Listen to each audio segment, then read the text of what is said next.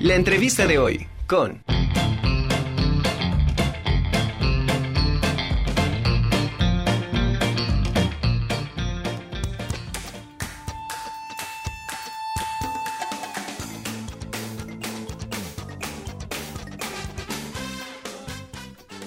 Bueno, y usted ya está escuchando eh, parte de las interpretaciones de este grupo, Fobia.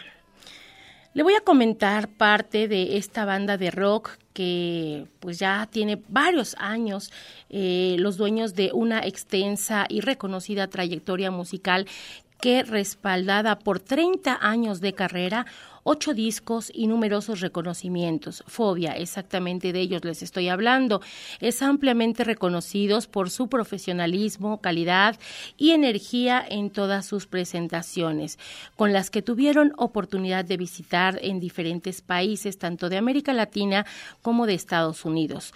Durante su amplia trayectoria, Fobia se posicionó como una de las bandas de rock más consistentes y creativas de la industria musical de México.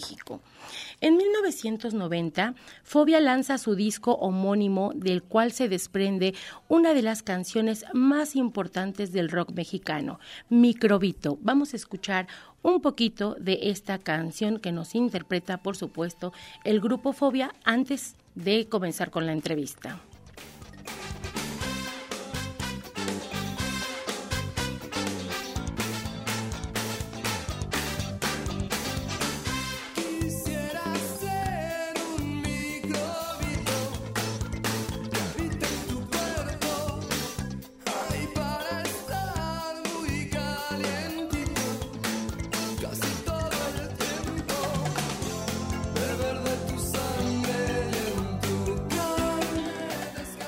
Esta canción Microbito, que a pesar de la censura de la época, logró convertirse en un éxito, le siguieron también sencillos como La iguana y El crucifijo.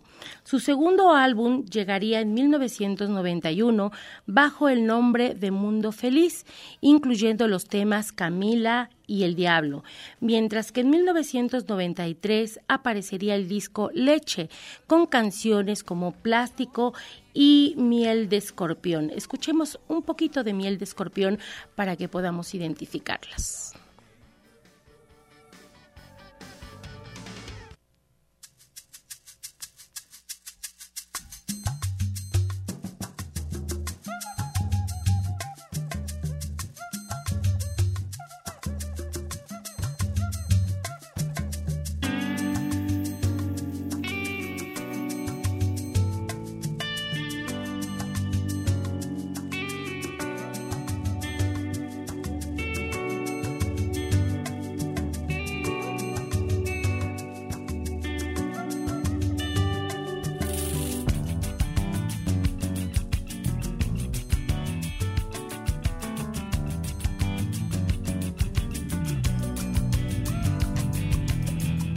Después de tres años, Fobia lanzaría Amor Chiquito.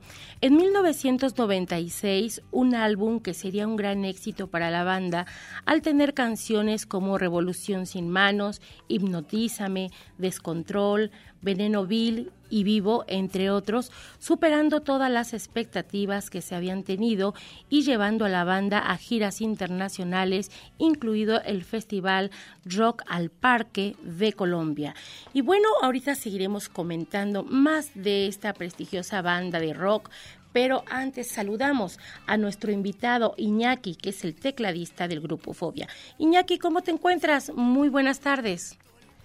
Hola, ¿cómo estás? Pues muy contento de estar aquí con ustedes y muy emocionado porque ya mañana nos vamos para Puebla y vamos a llevarles este gran show acústico que eh, hemos tenido muchísimo éxito ya eh, presentándolo acá en la Ciudad de México. Hicimos seis teatros Metropolitan y este, ya hemos tocado en Monterrey, en, San Luis Potosí y uh, en muchos lugares más eh, seguiremos tocando con esta gira, pero mañana toca Puebla y esperemos que todos se lancen porque eh, después de 35 años de carrera eh, es bueno tener versiones muy muy frescas y muy distintas uh, de las canciones que a la gente le gustan de Fobia y que las puedan a poder disfrutar mañana.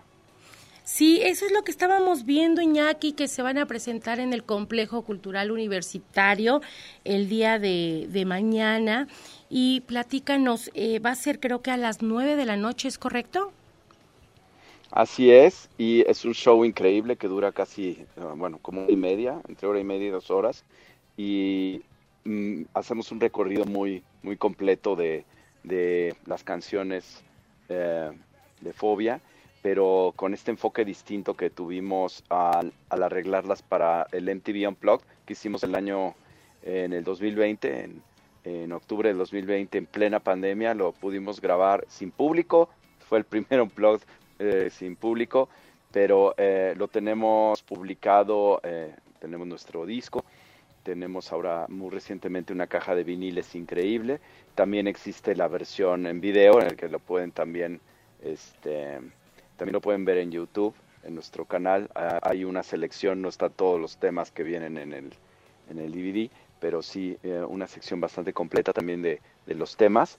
Y ahora, bueno, pues ya lo pueden ver en concierto, que es lo que nos tiene muy emocionados, que podemos ahora sí ya llevárselos a todas las ciudades de la República Mexicana, próximamente también Estados Unidos, y estamos muy contentos y muy orgullosos de poder estar haciendo esta gira.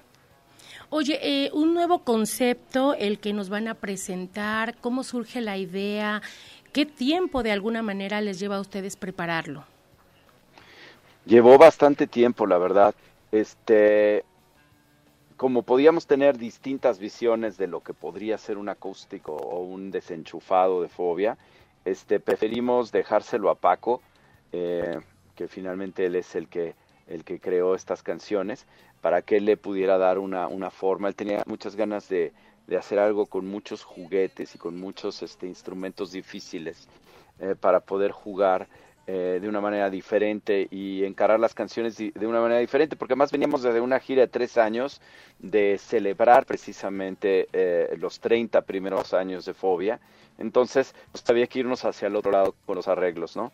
Entonces sí llevó un buen rato prepararlo, este, encontrar los arreglos. Nos, nos juntamos nosotros eh, con Paco eh, de dos en dos, de manera individual, para poder intercambiar ideas. Y después de, después de un proceso largo, estábamos listos para ya eh, grabarlo en abril del 2020 pero llegó la pandemia, se suspendió, por un momento pensamos que tal vez iba a cancelar, pero eh, MTV nos dijo que si estaríamos dispuestos a hacerlo este, sin público y aislados y ni siquiera tener contacto entre nosotros. Entonces, Chuck, que es el diseñador gráfico de la banda y es el bajista y es un gran diseñador, eh, tuvo esta idea de generar un escenario en donde estuviéramos como en pequeñas islas, eh, cada uno de nosotros y los, los músicos invitados, y pudimos de esa manera hacerlo en plena pandemia. Eh, ahora pues tenemos obviamente una adaptación de eso mismo en, el concierto.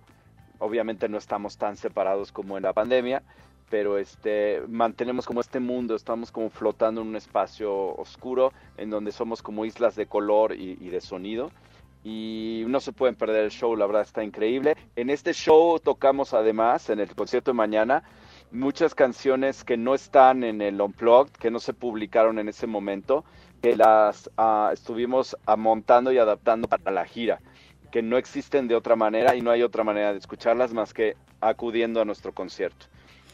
¿Cuántas interpretaciones van a tener y si nos das una probadita de cuáles son las que van a interpretar? Bueno, pues vamos a tocar, eh, ahorita estábamos escuchando de fondo eh, Vivo, eh, van a poder escuchar La miel del escorpión y el microbito, pero en versiones muy distintas a las que, a las que pusiste ahorita.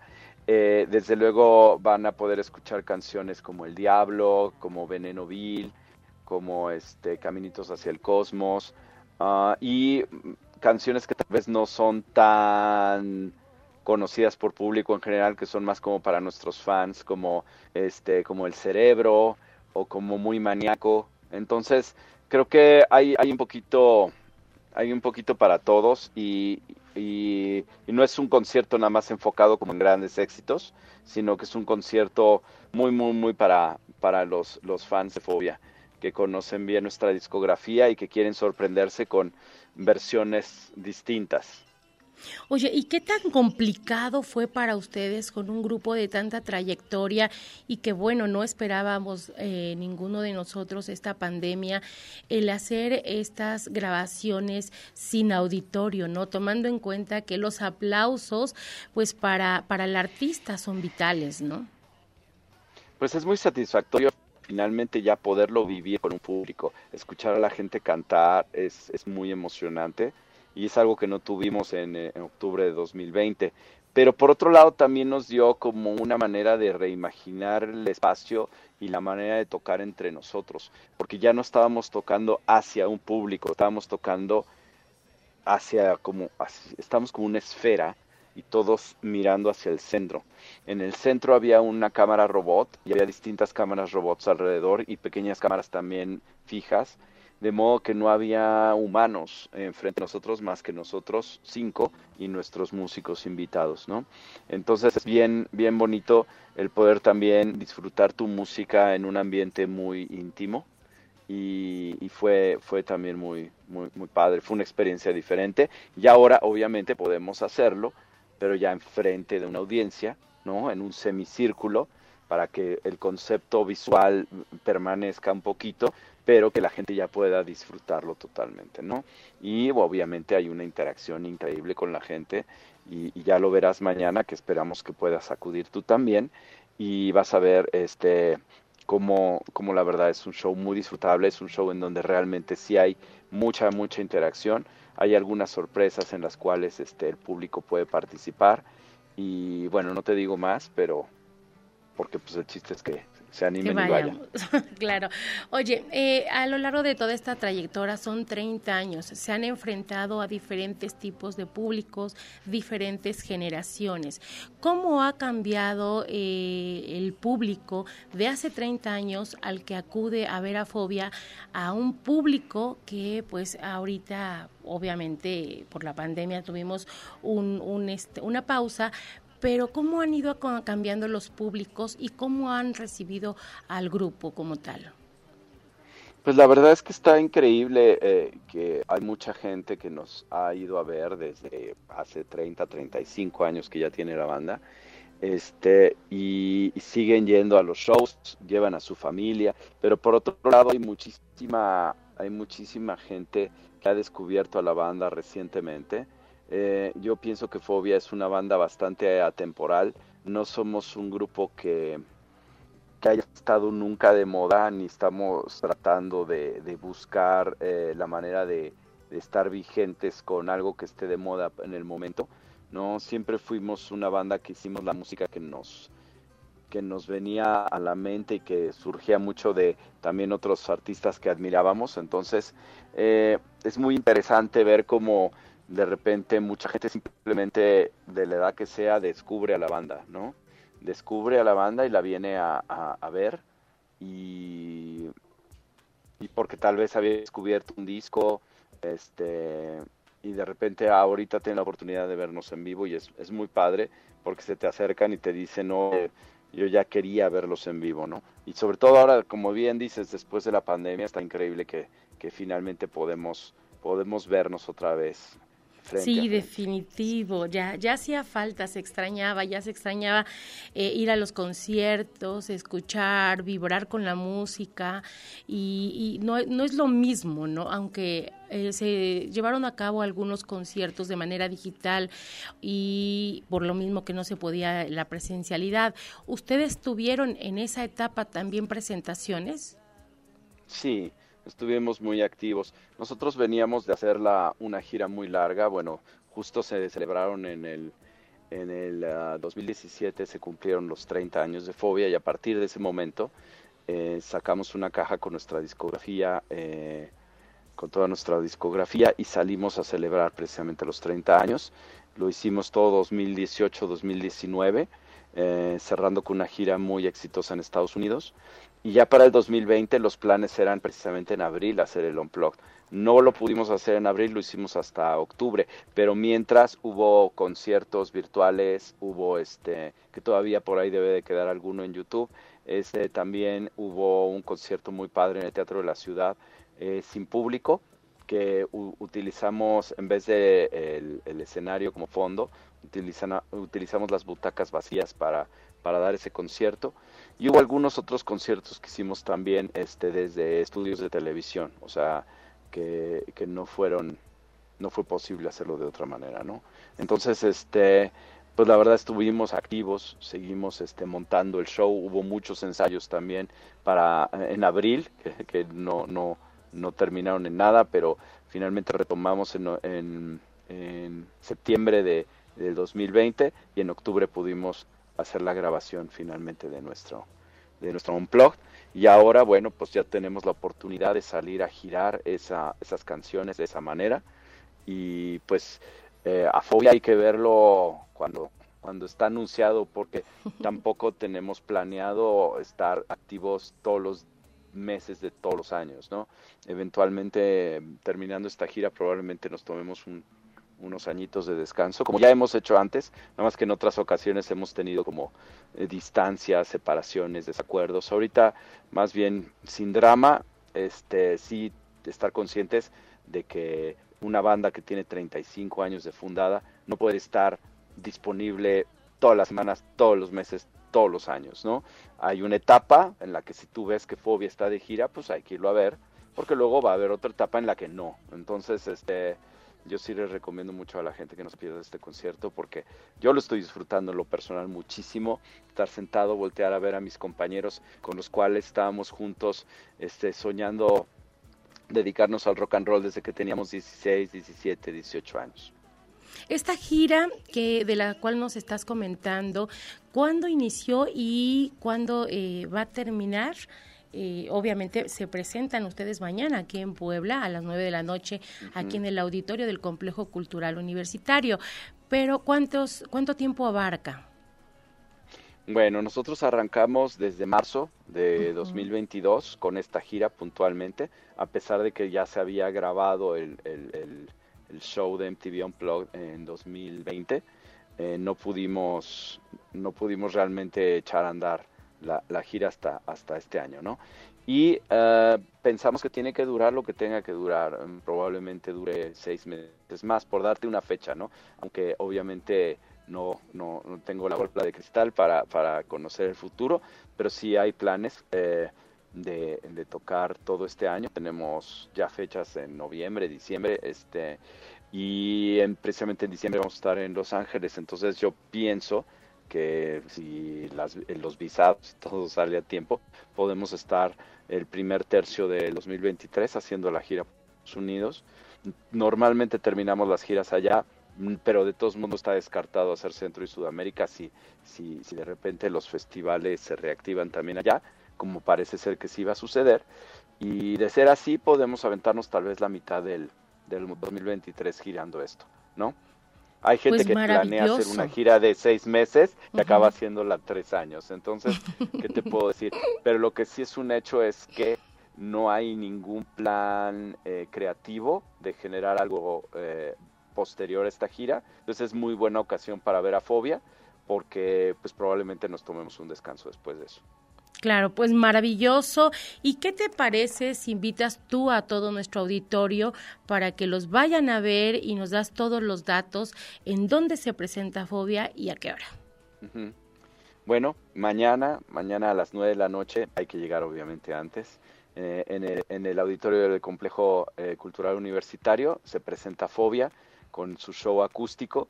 Vamos a estar tocando por casi dos horas eh, y vamos a estar disfrutando las canciones, igual que toda la gente que, que acuda, eh, con unos arreglos muy, muy distintos. Algunos de ustedes ya, ya los han podido ver en redes sociales y, en, o conocerán ya nuestro MTV Unplugged, pero es una gira increíble que la hicimos de corazón porque amamos las canciones y pues estamos muy contentos de tener a todo el gran público eh, de cómplices y pues nos vemos mañana. Perfecto, pues Iñaki, te agradecemos mucho esta entrevista, mucho éxito. Estoy segura de que todos los poblanos se van a dar cita aquí en el Complejo Cultural Universitario para eh, recordar, bailar, cantar, corear todas las canciones de este gran grupo que ya tiene una gran trayectoria de 30 años y pues enhorabuena, mucho éxito y seguimos en comunicación. Muchísimas gracias. Muchas gracias a ti por la entrevista. Al contrario, cuídate.